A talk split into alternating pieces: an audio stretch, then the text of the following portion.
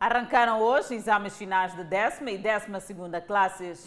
INAM prevê mau tempo para a região sul do país. O setor da saúde discute formas de melhorar a disponibilidade e controle de medicamentos. Abertura do ano judicial voltado para o combate cerrado aos crimes ambientais.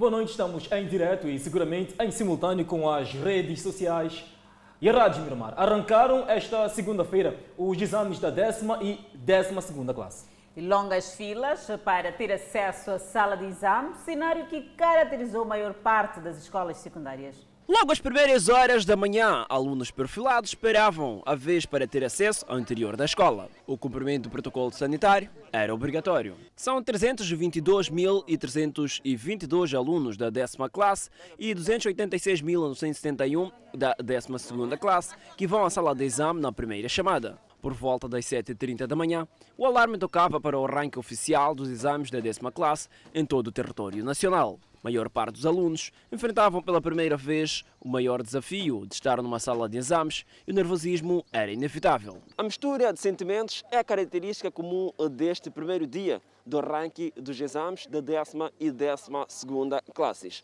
Ansiedade, nervosismo, segurança são algumas emoções que pairam sobre estes alunos. Nervoso. Nervoso? Sim. Mas porquê? É a primeira vez a fazer exame. E estás preparado? Sim. Como é que achas que vais te sair? Não sei, acho que vou sair bem. Preparada estou, porque estudei e tentei fazer o meu esforço. Vou tentar ver o que faço no exame também. Uns atrasados, enquanto outros já começam o desafio de passar o exame. No final, enquanto uns fazem o rescaldo, outros entram para a sala de exame, no caso, aluno da 12ª classe, por volta das 12 horas e 30 minutos. Em português foi mais fácil, né? Biologia foi difícil, mas eu me sei muito bem. Estou minimamente preparado para os exames, sendo que não tivemos muito tempo para nos preparar, mas minimamente preparado estou. Um bocadinho nervoso, nervosismo é normal. Na escola secundária Noroeste 1, por exemplo, cerca de 700 alunos da décima classe foram submetidos aos exames, mais de 2 mil da décima segunda classe. A preparação decorreu de forma normal. Nós fomos capacitando os alunos ao longo do, principalmente do mês de janeiro, depois da retoma das aulas agora no, no, no 2021. Capacitamos os alunos, tendo em conta que os exames de fato estão a ser realizados num momento diferente. Também capacitamos os professores para garantir que o protocolo sanitário seja cumprido. A direção da escola diz que fez tudo para evitar possíveis cenários de fraudes durante o decorrer dos exames. O processo correu naturalmente, não tivemos nenhum caso de tentativa de fraude. Os alunos comportaram-se devidamente, de acordo com aquilo que tinham sido as instruções, e o processo decorreu normalmente. Sim, sim, sim, não tivemos nenhum registro de nenhum caso de atraso, tivemos um caso de doença. Em algumas escolas, vários foram os alunos que perderam os exames por atrasos. Ainda nesta edição voltaremos já a falar dos assuntos ligados a exames, particularmente para as províncias da Zambésia e Nampula. Por hora seguimos com o bastonário da Ordem dos Advogados, que diz que a impunidade e alguns atropelos na aplicação das leis têm manchado o sistema judicial em Moçambique. O bastonário da Ordem dos Advogados de Moçambique, Eduardo da Conceição Casimiro, colocou dedo à ferida e apontou os vícios que, na visão da ordem, têm sido barreira para a aplicação da justiça no país. Foi o que, por exemplo, aconteceu no passado dia 15 de janeiro de 2021, na cidade de Maputo, com a recolha de produtos alimentares pela Polícia Municipal, numa atitude manifestamente abusiva e violadora dos direitos fundamentais dos cidadãos. Esta prática, que começa a ser reiterada, acarreta consigo alguma instabilidade social e, não poucas vezes, denota algum oportunismo dos polícias municipais que, na sequência do último comunicado, por exemplo, da Presidente da República, se aproveitaram para, ilícita ou ilegalmente, apreenderem bens dos cidadãos, pelo que, uma vez mais, aqui exortamos e apelamos à necessidade da sua pronta devolução. Casimiro apelou à estreita colaboração entre as instituições do Estado e a ordem na persecução do direito que permite a efetivação da justiça social. Na ocasião, o bastonário da Ordem dos Advogados sublinhou a necessidade de haver um combate cerrado contra o crime ambiental e criticou aquilo que considerou de ser impunidade no norte de Moçambique. Consideramos que neste setor a impunidade constitui um dos fatores que promove o contrabando ilegal da madeira e o recrudescimento dos atos de corrupção. Por isso, exortamos as autoridades competentes à realização de uma investigação profunda e exaustiva sobre este caso e outros, com vista não só a apurar as circunstâncias deste desaparecimento, mas também a responsabilização de todos os implicados. Para o presidente da Associação Moçambicana dos Juízes, Carlos Bonjani, a acusação da Ordem dos Advogados não tem fundamento e argumenta. Eh, esse discurso de impunidade eh, é um discurso de crítica que não tem um verdadeiro assento com a realidade. Os tribunais judiciais, é só reparar que no ano passado nós dizemos que julgamos pouco. Nós tivemos um total de cerca de 150 mil processos julgados no ano passado. E porque esses 150 mil processos foram julgados, significa que os juízes efetivamente fizeram o seu trabalho.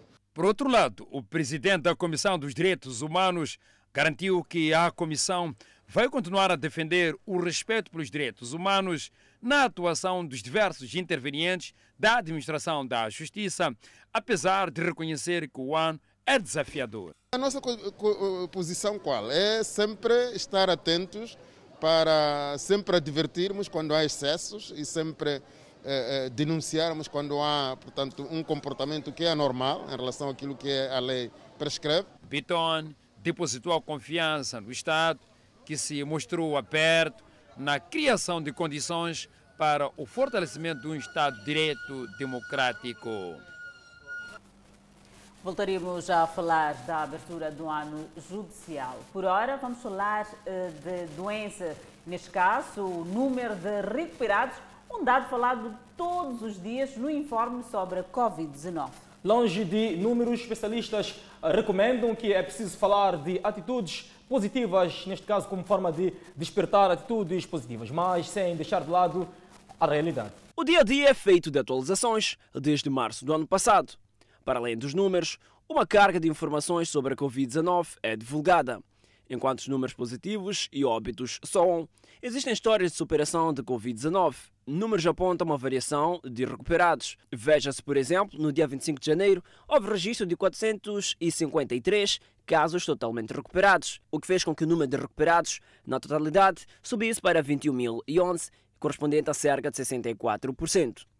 Já no dia 27, mais 1.151 casos totalmente foram recuperados da Covid-19. Destes, 1.139 casos eram indivíduos de nacionalidade moçambicana, 6 casos estrangeiros e 6 casos eram indivíduos de nacionalidade ainda por identificar. O que totaliza o número de recuperados para 22.494, o correspondente a cerca de 64,4% indivíduos previamente infectados pelo novo coronavírus que estavam totalmente recuperados da doença. Já no dia 28, 256 casos totalmente recuperados da Covid-19. Destes, 255 eram indivíduos de nacionalidade moçambicana e um é estrangeiro. O número de recuperados passou para 22.750, o correspondente a 63,5% de indivíduos previamente infectados pelo novo coronavírus. Já no dia 29, mais 759 casos totalmente recuperados da Covid-19 o que fez com que o número de recuperados subisse para 23.559, o correspondente a 63,5% de indivíduos previamente infectados pelo novo coronavírus, totalmente recuperados da doença. Diariamente, o número de casos positivos de coronavírus tende a aumentar e não só o número de óbitos, mas o número de recuperados também é uma questão a destacar, porque afinal é uma questão que faz parte de toda uma sociedade. Coronavírus é um problema complexo. Especialistas dizem que há necessidade de se falar abertamente da questão dos recuperados, porque pode ser uma luz de esperança. Nós continuamos a ver no nosso dia a dia pessoas que ah, ah, ah, ficam nas ruas a consumir álcool em grupos e sem se prevenir, e ver as crianças na rua brincar de uma forma é, triste e, e, sem nenhuma prevenção. Nas comunidades, quando tu vais nas comunidades, nos mercados, as pessoas estão a vender Uh, uh, uh, nos mercados, mas não se previnem. Por sua vez, o psicólogo Lorman Lourenço explica que, apesar de se dar incidência aos casos positivos e os óbitos, é preciso dar destaque aos casos recuperados. O fato é que essa postura discriminatória, essa postura preconceituosa que nós temos verificado, é, está diretamente associada à falta de informação completa e assertiva sobre o problema. É, é verdade que nós temos medo daquilo que desconhecemos, né? O desconhecido é sempre assustador. Então, o que deve se tomar por, como ponto de partida aqui é o nível de informação e a qualidade da informação que se tem. Enquanto isso, o setor da saúde discute formas de melhorar a disponibilidade e controle de medicamentos essenciais nas unidades sanitárias. Ir à farmácia doente e sair de mãos vazias por falta de medicamentos, esta tem sido a maior dor de cabeça dos pacientes. Quando ele passa uma receita, o comprimido que tem no hospital sempre é paracetamol. Sempre é paracetamol. Não há outro tipo de, de, de coisa, de comprimido ou xarope, sei lá quando tem que ir comprar fora. E mesmo para melhorar a disponibilidade e o controle do consumo dos medicamentos, nas unidades sanitárias, que é a Central de Medicamentos e Artigos Médicos está reunida na província de Maputo. Apesar dos esforços até aqui realizados pelo Ministério da Saúde e parceiros, ainda subsistem desafios, muitos dos quais já foram aqui apresentados relacionados com a fragilidade dos sistemas e processos de captação de dados, da qualidade de dados obtidos, que não refletem o consumo das unidades sanitárias, aliada ao descaminho dos medicamentos, originando, por um lado, acúmulo e, por outro, ruptura de estoques. É um exercício que acontece numa altura em que a Covid-19 veio aumentar a carga no orçamento disponibilizado para o setor da saúde. Infelizmente causou, não estivemos imunes a este processo. Lembre-se, a Covid chegou, nós tínhamos os estoques para o nosso normal funcionamento das unidades sanitárias. Face à pandemia da Covid-19, teve que se impor aqui uma musculatura diferente para responder a estas, a, estas necessidades da Covid-19. Isto é, aquilo que era para o consumo normal das nossas unidades sanitárias, nós tivemos que puxar para responder aos componentes da Covid. O país tem um total de 350 itens de principais medicamentos essenciais distribuídos em todo o país. Por isso, melhorar a cadeia de distribuição em tempo real é um dos desafios. Estamos a construir armazéns intermediários ao nível do país todo. Eles estão estrategicamente localizados no sentido da resposta em pelo menos 48 horas de um local para outro. Nós queremos que estes armazéns não respondam só a um local, mas também consigamos quebrar barreiras administrativas. O orçamento alocado para a área de medicamentos e outros artigos de saúde é de 80 mil milhões de meticais ano. A reunião para a quantificação de medicamentos essenciais decorre em Molotano, na província de Maputo, com duração de dois dias. Olhamos para o mau tempo. Maputo, Gaza e Inhambane, debaixo de chuva e vento forte, acompanhados de trovoada localmente. Adelaide, o mau tempo é provocado pelo calor intenso que se registrou nos últimos dias na região sul do país. Região sul do país com ventos fortes, com rajadas até 70 km por hora. Chuvas moderadas a fortes, acompanhadas de trovoadas severas vai se fazer sentir na província de Maputo, concretamente nos distritos de Matutuine, Boane, Namaacha, Marraquena, Moamba, Magude, Manhissa, cidades de Maputo e Matola na província de Gaza, nos distritos de Chicolaquala, Xigubo, Mabalane, Chibuto, Massingir, Limpopo, Xonguene, Mapai, Guijá, Majacaz, Bilene e cidades de Choque e Xaixai. E na província de Inhambane, a ocorrência de ventos e chuvas fortes vai ocorrer nos distritos de Zavala, Inharime e Panda. Estamos a falar de ventos de cerca de 70 km por hora para as províncias de Maputo, Gaza e a parte sul de, de Inhambane.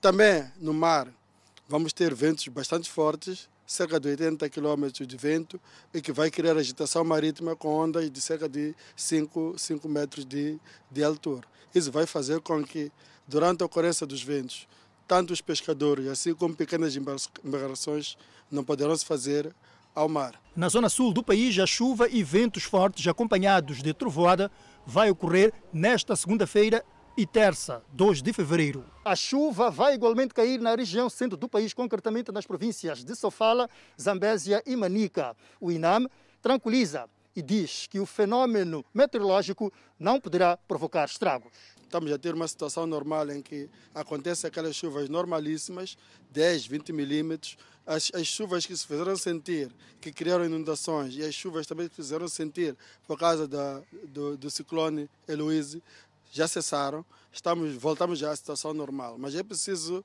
dizer que ainda estamos na época chuvosa, estamos na época ciclônica, há a possibilidade de acontecer mais sistemas na, na, na, no nosso país, principalmente ao longo da, do canal de Moçambique. Nas províncias da região norte do país, o Instituto Nacional de Meteorologia prevê chuvas para a próxima semana. Praticamente na Ampula e Cabo Delgado não estava a chover, mas nas próximas semanas vamos ter a intensificação de chuva nessas regiões por causa da influência da zona de convergência intertropical já diferentemente de, da província de Niassa, onde desde o princípio de, do ano estamos a ter chuvas significativas, Nampula e Cabo Delgado, principalmente ao longo da costa, nós estamos a ter chuvas, mas a partir das próximas semanas vamos ter chuvas significativas nessas regiões. O INAM vai atualizar em relação ao comportamento meteorológico na presente época chuvosa. Pois bem, assim que as condições climatéricas o permitirem, voltaremos a uma interação em direto com o nosso colega Edson Mianga, algures na cidade de Maputo, para falar, neste caso, da temperatura caracterizada por chuva no dia de hoje na capital do país. Adelaide Isabel. É verdade, Clemente Carlos, recuperamos as notícias que falam dos exames e deixa feita de visita à cidade de Nampula o vice-ministro da Educação, Manuel Banzo, faz a monitoria nas escolas para aferir o grau de cumprimento das medidas de prevenção contra a Covid-19. Entretanto, Manuel Banzo faz uma avaliação negativa. Tocou o sino logo cedo para a realização dos exames finais da décima e décima segunda classes, num tempo em que o país se debate com a problemática do novo coronavírus. Na entrada da escola secundária de Nampula, além da questão de medição de temperatura que é feita logo no portão, foi montado este sistema para a lavagem das mãos. Estamos neste momento a examinar 2.118 alunos e no período da tarde vamos examinar 2.038. Uh, neste processo estão envolvidos 437 professores, não só da escola aqui, mas também das escolas primárias que nós pedimos uma colaboração para poder nos ajudar, de modo que cada juro tenhamos dois professores vigilantes. Numa das salas de exame na escola secundária de Nampula, estava Alice e tantos outros colegas, cada um distante do outro, e que diziam estar preparados para o alcance de bons resultados. Ali se dispensou na quinta e sétima classes. É a primeira vez que eu faço exame, mas creio que eu vou tirar uma nota boa, né? Para conseguir passar para a décima primeira. A escola secundária de Nampula recebeu visita do vice-ministro da Educação e Desenvolvimento Humano, Manuel Banzo, que esteve junto do governador da província a aferir o nível de cumprimento das medidas de prevenção da Covid-19.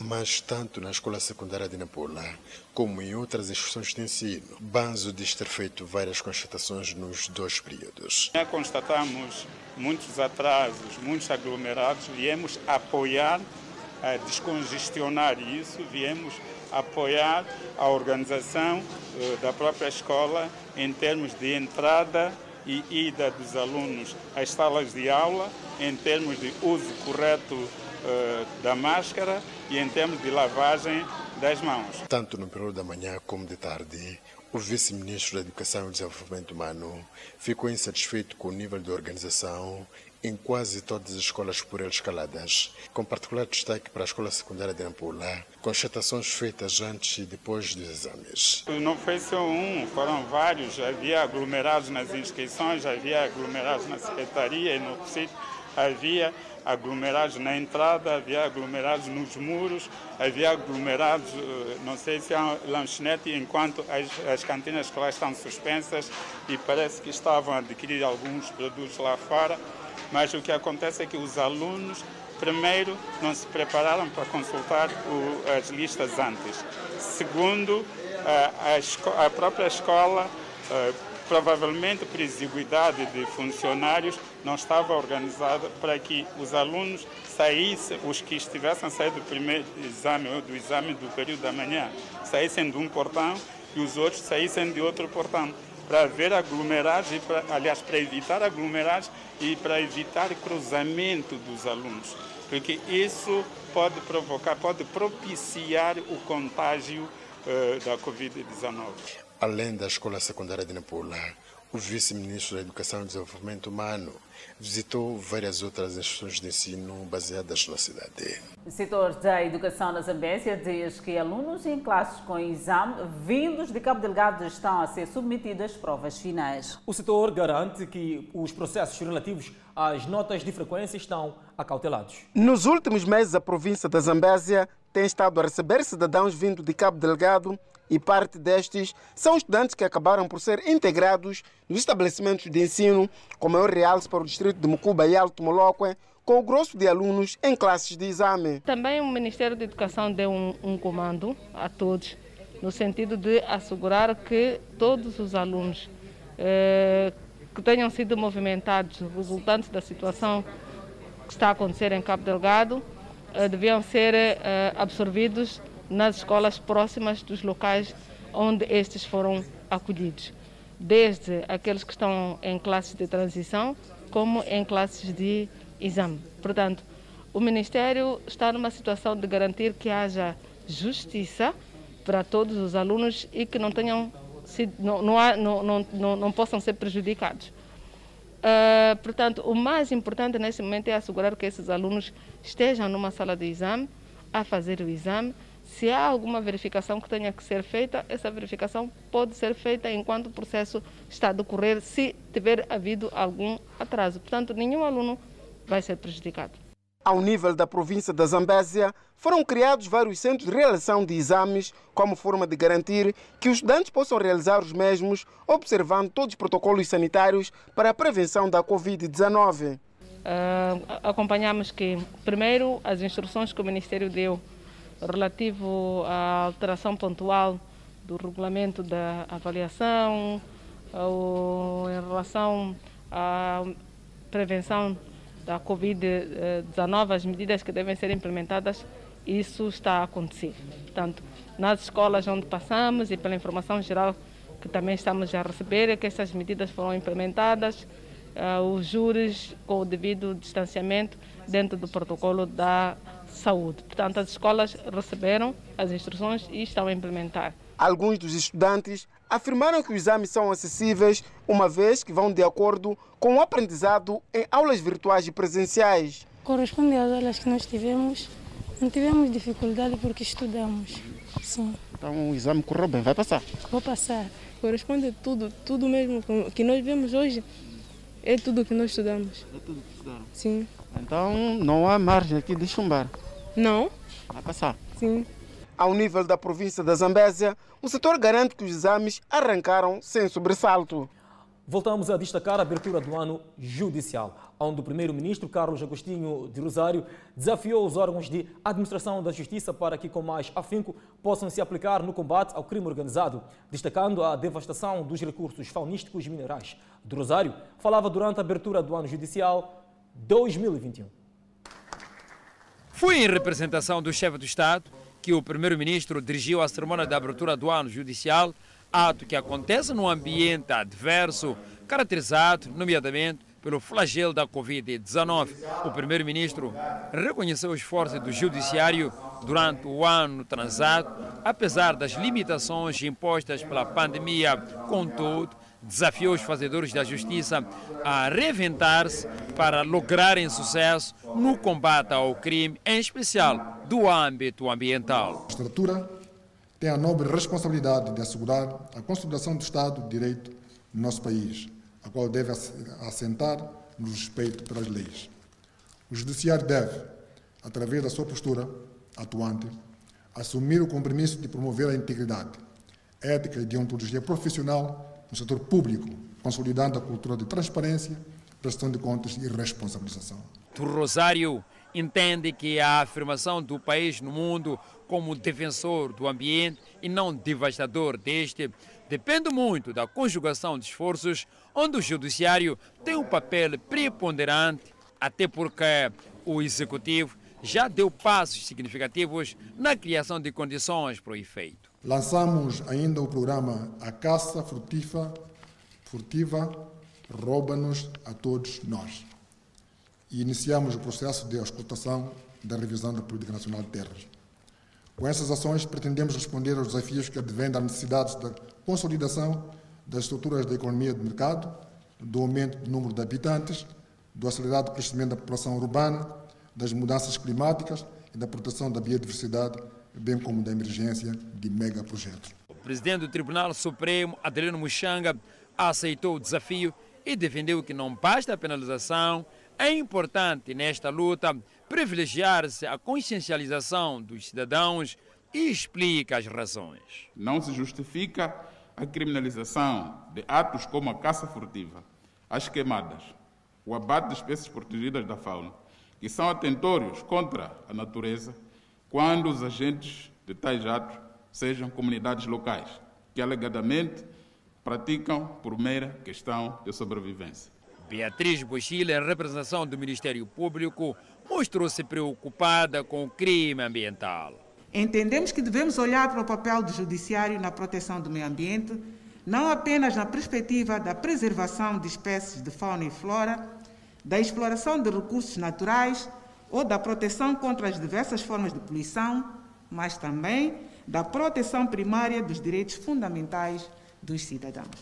No entanto, o presidente do Tribunal Supremo fez saber que a rotatividade e férias judiciais impostas pela pandemia de Covid-19 influenciaram no cumprimento das metas traçadas para o ano passado, que era de aumentar em 5% os processos vindos de 2019, tendo-se quedado em apenas 2%. O ano judicial 2021 tem como lema por um judiciário protetor do meio ambiente. Moradores de Moropa, em Climane, surpreendidos com dois corpos a flutuar. Os mesmos seriam de dois pescadores vítimas de afogamento. Os moradores foram colhidos de surpresa com estes dois corpos a flutuarem. Por sinal, as vítimas eram irmãos e acredita-se que uma das vítimas teria perdido a vida quando tentava salvar o outro. A comunidade avança, no entanto, tratar-se de dois pescadores, por sinal, irmãos terão naufragado na sua embarcação de pesca. No entanto, avançam que neste rio, vez em quando, tem estado a ser encontrados corpos a flutuar. Eu vi assim, pessoas juntadas, fui lá perguntar, que houve aqui corpo parado. Então, for, fomos, for, vimos outro agente a, vir, a procurar. Mostramos que está ali o vosso corpo. E não sabia que são, são duas pessoas. Logo foi descoberto outro ali. Eram pessoas grandes. Uma era grande, até tinha dois, outra vez três filhos. Sim. Então a outra era uma mulher com uma, com uma idade assim superior, que não, não compete de 15 anos talvez. O chefe do Departamento de Relações Públicas no Comando Provincial da PRM na Zambésia avança que a polícia foi acionada para o local, pois alguns familiares das vítimas estariam a espancar duas senhoras do bairro, alegando que a morte dos pescadores teria sido orquestrado pelas duas anciãs. Os corpos foram entregues aos familiares para realizar as semanas fúnebres e assim ocorreu. Igualmente, eh, por conta dessa situação e de outras fenômenos de calamidade natural, no distrito de Derre, tivemos a ocorrência de descargas atmosféricas, que disto acabou vitimando uma cidadã de 30 anos de idade e que o seu marido eh, de 30 anos acabou ficando gravemente ferido. Tudo teria ocorrido quando os mesmos encontravam-se a dormir na sua residência, de construção precária, e a descarga atmosférica acabou causando o incêndio da, da residência. Por conta disso, o mesmo indivíduo, como eu dizia, acabou contraindo ferimentos graves e a sua esposa, infelizmente, veio a perder a vida mesmo no local. Houve intervenção por parte dos moradores locais com vista a levar o indivíduo que estava gravemente ferido ao hospital. Foi possível que neste momento o mesmo indivíduo encontra-se a receber tratamentos na unidade sanitária uh, do distrito de Der. Ainda neste final de semana, um cidadão terá perdido a vida após ser atingido por uma descarga atmosférica e a esposa terá sofrido ferimentos graves em sua residência. Seguimos com a imunização na vizinha África do Sul, onde foi com aplausos que os sul-africanos reagiram à chegada de um milhão de doses de vacina a Joanesburgo. O primeiro lote de um milhão de doses de uma vacina contra a Covid-19 produzida na Índia chegou esta segunda-feira a Joanesburgo. O ministro da Saúde da África do Sul, Zwelin Cleese, publicou em breve um breve vídeo na sua conta oficial de Twitter, onde mostra o ambiente à chegada do avião que transportou a primeira remessa da vacina contra a Covid-19 ao país. Todos deram uma salva de palmas. A primeira remessa de doses da vacina contra a Covid-19, que salvará vidas, tocou oficialmente no chão, indicou o governo esta segunda-feira. Recorde-se que o Boeing 337-300ER da Emirates, oriundo de Mumbai, atirou a, às 14 horas e 55 minutos no Aeroporto Internacional Oliver Tambo, em Johannesburg, numa chegada que foi transmitida em direto pela televisão sul-africana. O acontecimento marca o início do lançamento da vacina contra o novo coronavírus no país, a que o governo sul-africano teve acesso 11 meses depois da inclusão da pandemia viral em março do ano passado. A África do Sul contabiliza mais de 1,4 milhão de infecções do novo coronavírus, com 4.525 novos casos registrados nas últimas 24 horas. Registra mais de 44 mil mortes, segundo as autoridades sul-africanas. Por outro lado, respondendo a um apelo da OMS para que os países ricos não guardem as vacinas só para si, o Dubai lançou um projeto para acelerar a distribuição de vacinas contra a Covid-19 em todo o mundo. Autoridades do Dubai anunciaram que a Dubai Vaccine Logistic Alliance foi lançada para acelerar a distribuição de vacinas contra a Covid-19 em todo o mundo. A Confederação Árabe, localizada no Golfo Pérsico, conhecida pela sua riqueza, tem procurado aumentar a sua influência diplomática e, como tal, desde o início da pandemia, tem divulgado amplamente a sua ajuda humanitária internacional, que já ofereceu desde a Europa à América do Sul. A distribuição da vacina será especialmente focada nos mercados emergentes, onde as populações foram gravemente afetadas pela pandemia. As autoridades não especificaram o número de doses de vacinas que serão enviadas. Esta aliança terá como base o transporte do Dubai, através da companhia aérea Emirates, a rede internacional de portos da DP World ou os aeroportos desta cidade-estado, que nos últimos anos tornou-se um polo mundial de comércio e transporte. A iniciativa, segundo o governo, surge na sequência dos esforços da Organização Mundial de Saúde para permitir a distribuição equitativa de vacinas contra a Covid-19. Na sexta-feira, o diretor-geral da OMS apelando a uma maior solidariedade para com os países menos privilegiados. Com mais de 3 milhões de doses administradas, os Emirados Árabes Unidos ocupam o segundo lugar, atrás de Israel, em termos de percentagem da população vacinada. A pandemia da Covid-19 provocou pelo menos mais de 2 milhões de mortos, resultantes de mais de 102 milhões de casos de infecções em todo o mundo. Juristas defendem a divulgação de lei em Amman para reduzir crimes. Notícias a acompanhar logo após ao intervalo. Até já. Seguimos viagem ao centro do país, onde o crime organizado preocupa magistrados no Ministério Público na província da Manica. O país tem sido assolado nos últimos tempos por vários crimes, como ambientais, sequestros, corrupção, entre outros. Porém, esses crimes, na sua maioria, têm sido protagonizados por grupos organizados que até então nunca deram rosto. Entretanto, na abertura do ano judicial 2021, os magistrados do Ministério mostraram-se preocupados com esse mal que afeta Moçambique. O crime organizado, como diz, é um crime que acompanha a modernidade, se eu posso dizer assim, a modernidade do crime. E, infelizmente, o crime organizado é algo dinâmico na sociedade e as nossas instituições têm de correr atrás. É, como a própria terminologia diz, crime organizado, eh, dispõe de organização de meios sofisticados eh, que implicam que a justiça tenha que se sofisticar também para poder debelar tais crimes. A fragilidade no tráfego rodoviário, florestal, aéreo e marinho também mereceu destaque. A exploração de recursos naturais, para além de dever respeitar a legislação tem que ser feita de forma não imediatista e egoísta. É um problema que cada vez mais se torna complexo. E aí queríamos aproveitar esta ocasião para, mais uma vez, exortar a todos os atores, a todos os colaboradores, a todos os intervenientes no sistema de administração da justiça para que cada um de nós, de forma individual, institucional e coletiva, continue a se assumir como um agente de educação. A outra questão apresentada na cerimônia de abertura do ano judicial aqui na província de Manica tem a ver com as barreiras nas esquadras. O que acontece atualmente é que as instituições da PRM não permitem que os arguidos sejam assistidos pelos advogados. Já foi muito má, mas pela, pela intervenção da Comissão de Reforço à Legalidade, eh, as relações tendem a melhorar. Ainda não são boas, ainda não estão como nós achamos que deveria estar. Ainda se vê casos em que determinadas esquadras um, criam barreiras para a atividade dos advogados, mas é, é uma situação que tende a melhorar.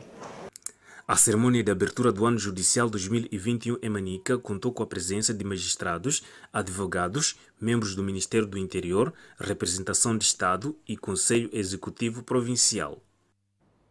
Enquanto isso, juristas em Yaman defendem que a celeridade processual e divulgação das leis nas comunidades podem reduzir os casos de assassinatos que se registram naquela província. No entender da classe, nem com o agravamento das penas, os casos de homicídios ainda se registram com mais frequência na província de Inhambane. Este advogado lembra-se de ter participado em várias sessões de julgamento em que os réus foram condenados com penas que variam entre 24 a 30 anos, mas mesmo assim, os réus nunca mostraram arrependimento. Não vão ser as penas que vão desencorajar os indivíduos quando os indivíduos têm muito tempo de premeditação e uma premeditação acompanhada de agitação, volto a repetir. Então, não, são, não, não vão ser essas penas que vão desencorajar. Juristas ouvidos aqui na província de Inhambane em relação aos casos de homicídios que tendem a recrudescer neste ponto do país. Entendem que é preciso que haja celeridade processual e a divulgação da lei. Acontece que os cidadãos têm um tempo que acham que a justiça deve ser feita que é o tempo que às vezes não coincide com os trâmites da justiça. E ao verificarem que há essa demora, muitas vezes os cidadãos acabam entrando para essa situação de fazer a justiça pelas próprias mãos, por às vezes sentir uma certa saturação. Enquanto que não deve ser da maneira como o cidadão acha que tem que ser, tem que ser conforme a lei. E é exatamente um dos pontos que acontece relativamente a essa situação de justiça pelas próprias mãos. A classe considera que o setor da justiça em Nhambane deve também dar confiança na tramitação dos casos para que as famílias a nível das comunidades não optem em justiça com as próprias mãos. Pode-se dar o caso de ser falta de confiança da justiça, mas mesmo que haja essa falta de confiança, nós sensibilizamos os cidadãos. Todos os dias a PRM tem feito este apelo: cidadão, não faça justiça pelas próprias mãos, mesmo que não confie, mas vá, porque é o melhor a se fazer. Caso não, então será o próprio cidadão a ter que cumprir pena. Então, ao invés dele ir queixar, ele será o próprio a cumprir a pena. Por seu turno, o setor da justiça em Nhambane considera preocupante a onda de assassinatos que vem se registrando neste ponto do país, porém, apela à população a abandonar a justiça privada. Luiz Malawen, juiz-presidente em Nhambane, fez saber que, em 2020, houve um aumento na tramitação processual na ordem de 15% se comparado com 2019. Com as limitações decorrentes da pandemia de Covid-19, que impactou sem sombra de dúvida nas atividades dos tribunais da província de Nhambane, que o desempenho jurisdicional dos tribunais é positivo, uma vez que em 2020 findaram um total de 10.521 processos contra 9.091 no ano de 2019, registrando um aumento de processos findos na ordem dos 15,5% o que é de assinalar. Dados em nosso poder indicam que 33 pessoas perderam a vida no passado por assassinato, cujas vítimas foram acusadas de prática da feitiçaria. Mais uma vez a Manica, onde já foi concluído o trabalho de melhoramento da Avenida da Liberdade na cidade de Chimoio e os munícipes mostram-se satisfeitos. Esta é uma obra que foi inaugurada no ano passado pelo Conselho Autárquico de Chimoio. É um troço de 550 metros que liga a Avenida do Trabalho e a Estrada Nacional número 6. A Avenida da Liberdade contempla uma passagem de nível e no local havia dificuldades na travessia de viaturas e motorizadas devido à falta de lances. O trabalho de melhoramento do prolongamento da Avenida da Liberdade chega à sua reta final, depois da confusão que estava instalada entre o Conselho Autárquico de Chimoio e o CFM, o trabalho já está totalmente concluído. Neste local onde nos encontramos era uma dor de cabeça para alguns munícipes e automobilistas, mas o trabalho já chegou à sua reta final, facto que agrada os munícipes e automobilistas. Uh, nós tivemos alguns problemas burocráticos junto com os caminhos de ferro, mas chegou-se a consenso que, portanto, que deveríamos melhorar a passagem de nível. Neste momento já metemos as respectivas lajetas e a Avenida Liberdade, portanto, encontra-se uh, completamente uh, feita, reabilitada.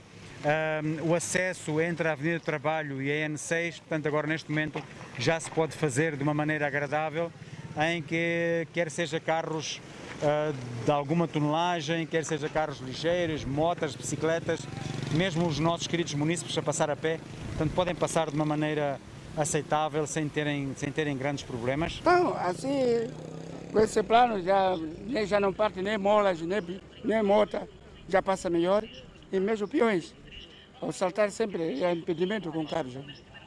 Sofria os carros para poder atravessar. É, estamos muito gratos mesmo com o trabalho que o presidente do município está a executar.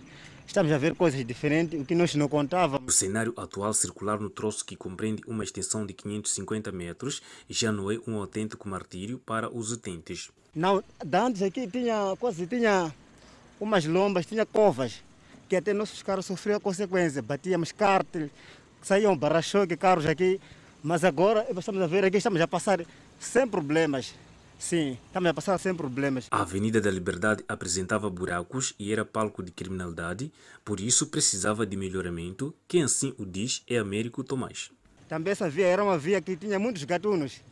Eu recordo há um ano que eu fui agredido aqui, mas agora está limpo, todo mundo epa, está satisfeito com o trabalho. A obra de melhoramento da Avenida da Liberdade foi realizada com fundos do Conselho Autárquico e parceiros. A Universal Moçambique ofereceu às vítimas do ciclone Luís mais de uma tonelada de alimentos. Para além de alimentos, foram também oferecidos 38 fardos de roupas, calçados e produtos de higiene. Foi um dia diferente para estas famílias que perderam quase tudo com a passagem do ciclone. A receber alimentos, roupa diversa, calçado e material de higienização como sabão, alivia a dor e o sofrimento destas comunidades. Luísa Feduco, uma das vítimas do ciclone Luís, afirmou que a oferta da IURD chegou num bom momento, visto que irá dar oportunidade às famílias em preparar por si sua própria refeição. Que pelo menos é para já temos alguma coisa para comer, temos alguma coisa para trabalhar as crianças quando choram, já temos rede de mosquiteira, temos roupas. A responsável pelo centro de acomodação do IFAPA na Beira mostrou seu sentimento de gratidão para com a Igreja Universal do Reino de Deus, tendo apelado outras confissões religiosas a seguirem o mesmo exemplo. Eles sempre reclamam, não enchemos a barriga, não... então quando temos um reforço, dá para acrescentar um pouco mais e fazer com que eles se sintam saciados. O responsável provincial da Iordense fala disse que as doações resultam de uma contribuição dos membros da Universal que, movidos pelo sentimento de amor, decidiram contribuir para ajudar os mais necessitados. E essas pessoas necessitam de um acolhimento, necessitam de ajuda. E foi isso que nos motivou de vir aqui, ver a condição delas e trazer essa doação que vai ajudar, não vai resolver a vida dessas pessoas. Pois bem, para ver e ouvir, logo após o intervalo, a chuva que se vai sentir na província de Nampula já está a condicionar a transitabilidade rodoviária de Leitzenberg. É verdade, Clemente, e Moçambique registrou mais 638 recuperados da Covid-19. Notícias a acompanhar logo após o intervalo. De volta ao Fala Moçambique e continuamos a trazer a informação. E desta feita, é, chuvas que se fazem sentir na capital do país ou na zona sul do país. E desta feita, na cidade de Maputo, já começou a fazer estragos Chuvão provoca queda de árvores por cima eh, de um carro, que já estamos aqui, imagens podem ilustrar, e também na Avenida 24 de Julho, esquina com Julius Nherer. Seguindo com outras informações, ainda sobre a chuva, neste caso em concreto na província de Nampula, onde já começa a afetar o trânsito rodoviário em alguns distritos. Neste momento, o executivo local trabalha para restabelecer o trânsito nas zonas severamente afetadas. A província de Nampula tem uma extensão de mais de 6 mil quilómetros de estradas, sendo 4 mil quilómetros classificadas, 2.292 quilómetros de estradas não classificadas, das quais 1.080 encontram-se parcialmente intransitáveis e 517 quilómetros o trânsito está condicionado por causa das chuvas e ventos fortes que se fazem sentir um pouco por todo o país, com destaque para esta parcela do país. O setor está preocupado com esta situação alocou aos empreiteiros em, em todas as vias, em todas as estradas, em todos os troços necessários para que estes possam trabalhar no sentido de garantir a transitabilidade destas vias neste período chuvoso. Em termos de segurança alimentar, o governo de Nampula diz que há produtos suficientes para a população, tanto ao nível da cidade, assim como ao nível dos distritos tidos como potenciais em termos de produção agrícola. O que temos verificado é que há fraco poder de compra por parte dos nossos produtores de alguns distritos mais críticos. Entretanto, temos situações de uma e outra família pode ter talvez a falta de uma ou outra refeição. Neste momento, o Executivo local trabalha para restabelecer o trânsito nas zonas severamente afetadas, com a alocação de pontes metálicas e recursos financeiros para trabalhos de asfaltagem, incluindo as manutenções de rotina. De volta ao Fala Moçambique, continuamos aqui a trazer informação e desta feita vamos falar da atualização da Covid-19. Moçambique registrou mais 638 recuperados, levando para 24.593 o cumulativo. O país tem cumulativamente 1.736 internados, sendo 326 nos centros de internamento da Covid-19. Seguimos com outro quadro de número de casos positivos. Moçambique tem acumulativamente 39.460 casos positivos registrados, dos quais 39.144 de transmissão local e 316 importados. Moçambique testou nas últimas 24 horas 2.885 amostras, das quais 806 revelaram-se positivas. Destes, 772 de nacionalidade moçambicana, 9 estrangeiros e 25 de nacionalidade ainda por apurar. Todos resultam de transmissão local. Há registro de mais 19 mortes, elevando para 386 as vítimas mortais. Moçambique tem 14.477 casos ativos da pandemia viral. E como toda a gente já sabe, os países lusófonos marcam presença no Fala Moçambique. Falamos agora sobre o impacto da pandemia, pois as linhas de crédito salvam empresas cabo-verdianas. Em 2020, a Proempresa atribuiu cerca de 5 milhões de contos em linhas de crédito para salvar as empresas afetadas pela pandemia da Covid-19, conseguindo assim salvar cerca de 12.300 empregos, como avança o presidente da empresa. Com as medidas tomadas, com as linhas de crédito criadas, e chegamos no final do ano com um nível de crédito concedido à economia quase igual ao de ano de 2019, que foi um ano muito bom. Ou seja, foram 3 milhões e 900 mil contos no âmbito da linha de crédito para apoio da tesouraria das empresas, mais 800 e tal mil contos no âmbito do protocolo do ecossistema, o que dá quase 5 milhões de contos, que foi exatamente o crédito concedido no ano de 2019 à economia no seu todo. Medidas que vão continuar este ano, avança Pedro Barros. A retoma das atividades empresariais e é temos alguns setores que estão eh, claramente identificados, como, por exemplo, o setor do turismo vai continuar a ser o setor âncora para o, o desenvolvimento económico, mas também há outros, há outros setores, como a economia digital, que vai ganhar uma dimensão que seguramente é muito mais do que antes, a economia do mar, a agricultura, portanto, são os setores que vão ser claramente os setores prioritários.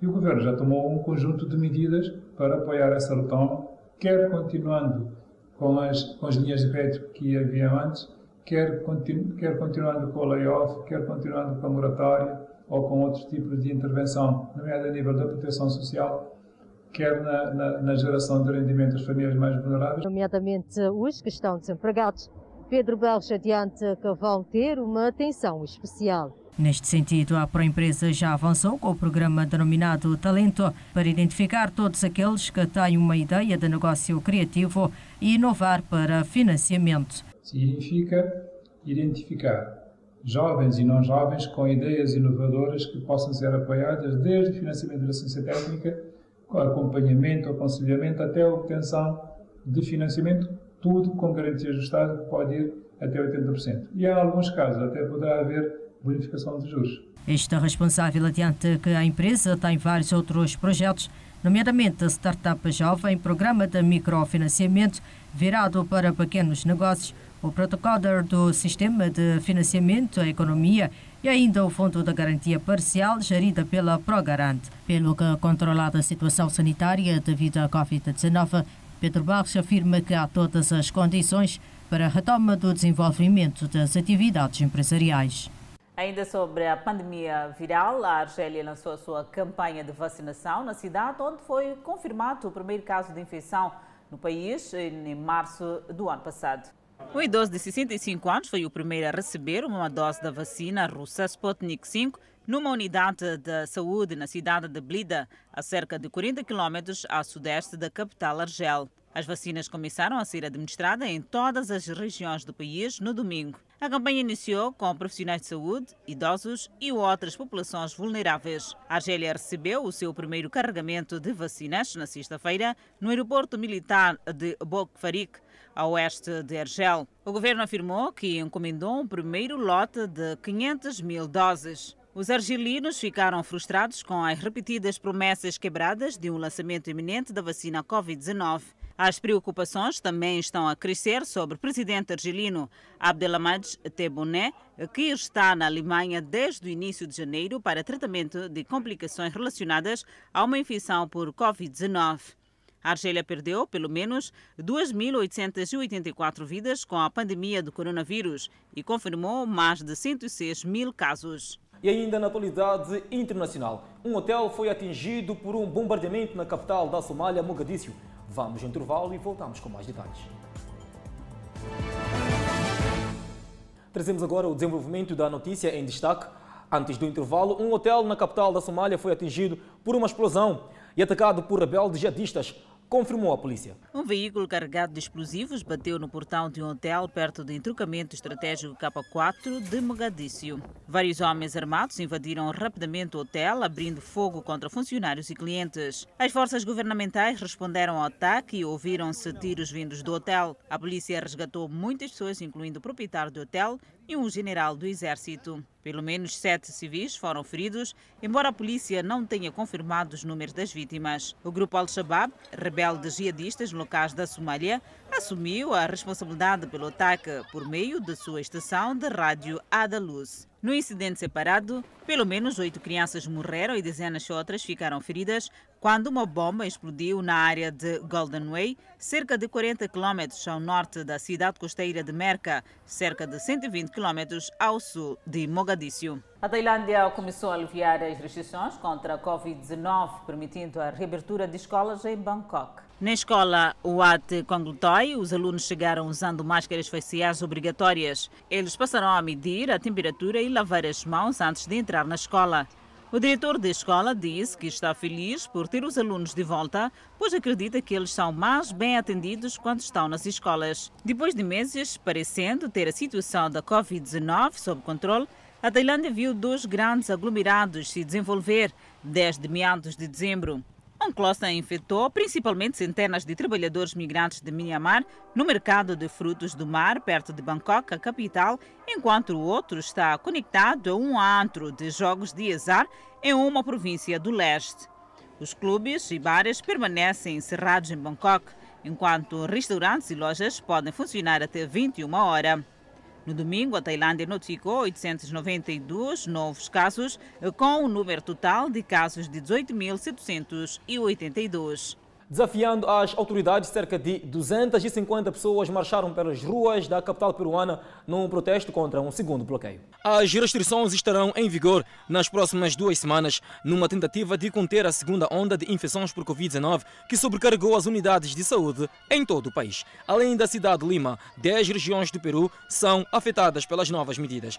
Os manifestantes não concordam com as novas medidas que não permitem que muitos trabalhem e argumentam que o governo não está a fazer o suficiente para ajudá-los financeiramente. A certa altura, os manifestantes tentaram entrar numa estação televisiva, mas a polícia os impediu. O Peru teve seu primeiro bloqueio no início de março do ano passado, que durou mais de 100 dias. O país de 33 milhões de habitantes registrou mais de 1 milhão de infecções e mais de 40 mil mortes por Covid-19. E a missão da Organização Mundial da Saúde visitou o Centro de Controlo de Doenças de Hubei, na China. Membros da equipa da Organização Mundial da Saúde, que investigam as origens do coronavírus em Wuhan, na manhã desta segunda-feira, visitaram o Centro de Controlo de Doenças de Hubei. A virologista holandesa Marion Koopmans pôde ser vista a assinar do carro enquanto entrava no Centro de Controlo de Doenças. No domingo, os membros da equipa visitaram o Wanan Seafood Market por cerca de uma hora e um deles fez um sinal positivo quando os repórteres perguntaram como estava a ser a viagem. Os membros da equipa, com experiência em medicina veterinária, virologia, segurança alimentar e epidemiologia, também visitaram dois hospitais que estavam no centro do surto precoce, o Hospital de Wuhan, Jinyatan e o Hospital Integrado de Medicina Chinesa e Ocidental de Hubei. A TV Record, distinguida em Cabo Verde com o Prémio Internacional de Publicidade, tal como Conta a nossa correspondente em Cabo Verde, Heloísa Rodrigues. Foram atribuídos em cerimônia de gala os prémios Palmeira aos vencedores da quarta edição do Prémio Nacional de Publicidade, um projeto da M Marketing. A Record TV foi premiada na categoria Responsabilidade Social na área da TV com a campanha institucional Prevenção ao Cancro de Próstata. Durante a cerimônia, a organização atribuiu uma menção honrosa e 19 prémios Palmeira aos melhores trabalhos publicitários que comprovadamente veicularam durante o ano de 2019. E com este prémio da TV Record, convidamos a um breve intervalo. Voltamos dentro de instantes. Até já. E o Fala Moçambique está de volta com a atualidade desportivo. O presidente da Confederação Africana de Futebol, Ahmad Ahmad, retomou as suas funções e está a apostar na proibição, neste caso de por cinco anos da FIFA, temporariamente congelada por mais, portanto, ah, devido a algumas infrações desportivas. O ex-ministro das Pescas de Madagascar, eleito o principal oficial de futebol africano em 2017, foi suspenso por cinco anos pela FIFA em novembro, depois de ser acusado de abuso de poder, mau uso de fundos e troca de presentes. A proibição foi congelada sexta-feira pelo Tribunal de Arbitragem do Desporto, que disse que ouviria o apelo de Amada a 2 de março e entregaria um veredito antes de 12 de março para não prejudicar suas chances de se candidatar à reeleição caso seja suspenso. Amad quer se candidatar à reeleição a 12 de março no Congresso de CAF, no Marrocos, mas foi considerado inelegível por um comitê de revisão da FIFA por causa da proibição. Amad classificou a suspensão da FIFA de incompreensível e chocante e disse que foi implementada para evitar que ele seja reeleito para a presidência da CAF. O comunicado da CAF afirma que Amad realizou uma videoconferência com o Comitê de Emergência da Organização Africana no domingo e se reunirá com o Comitê de Governança da CAF na segunda-feira para discutir sua candidatura às eleições. Todos os presidentes das 54 federações filiadas à CAF também foram convidados para a partida do próximo domingo, o que permitiu um intenso lobby antes da eleição. O comunicado da CAF afirma que o mandato de Ahmed à frente do futebol continental foi marcado por inúmeras reformas administrativas e esportivas que visavam permitir que a instituição elevasse seus padrões rumo à excelência. Ainda na página desportiva, Lionel Messi fez uma boa exibição no jogo frente ao Atlético Bilbao, onde seu clube venceu por duas bolas a uma. Messi marcou o golo número 650 horas antes deste jogo.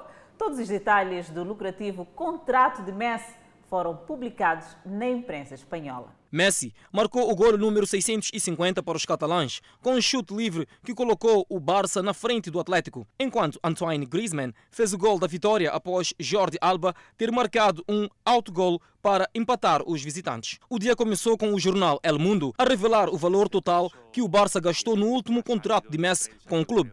Também a declarar que o custo do negócio arruinou o Barça ao causar sua atual crise financeira. O Barça ameaçou processar o El Mundo por publicar informações confidenciais e disse não ser responsável por vazar o contrato para o jornal, embora Kuman tenha dito que o clube precisava chegar ao fundo da questão. Também no domingo, o presidente da La Liga, Javier Tebas, descreveu a publicação do contrato como jornalismo sensacionalista, acrescentando que o Barça estava a passar por problemas financeiros devido à pandemia do coronavírus e não por causa do contrato de Messi. O Fala Moçambique fica por aqui, mas não deixe de acompanhar o programa Economia e Negócio com Edson Arantes, onde vai falar da economia e negócio na velocidade do gás. Pois é, Adelaide Isabel, grato de coração pela preferência. Vamos agora acompanhar a novela Gênesis e nós voltamos amanhã.